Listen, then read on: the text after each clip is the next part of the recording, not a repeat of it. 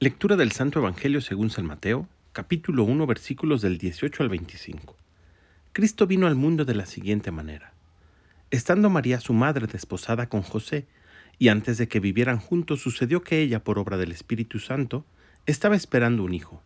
José su esposo, que era un hombre justo, no queriendo ponerle en evidencia, pensó dejarle en secreto. Mientras pensaba en estas cosas, un ángel del Señor le dijo en sueños, José, hijo de David, no dudes en recibir en tu casa María, tu esposa, porque ella ha concebido por obra del Espíritu Santo. Dará a luz un hijo y tú le pondrás el nombre de Jesús, porque él salvará a su pueblo de sus pecados. Todo esto sucedió para que se cumpliera lo que había dicho el Señor por boca del profeta Isaías. He aquí que la Virgen concebirá y dará a luz un hijo a quien pondrán el nombre de Manuel, que quiere decir Dios con nosotros. Cuando José despertó de aquel sueño, hizo lo que le había mandado el ángel del Señor y recibió a su esposa, y sin que él hubiera tenido relaciones con ella, María dio a luz un hijo y le puso por nombre Jesús.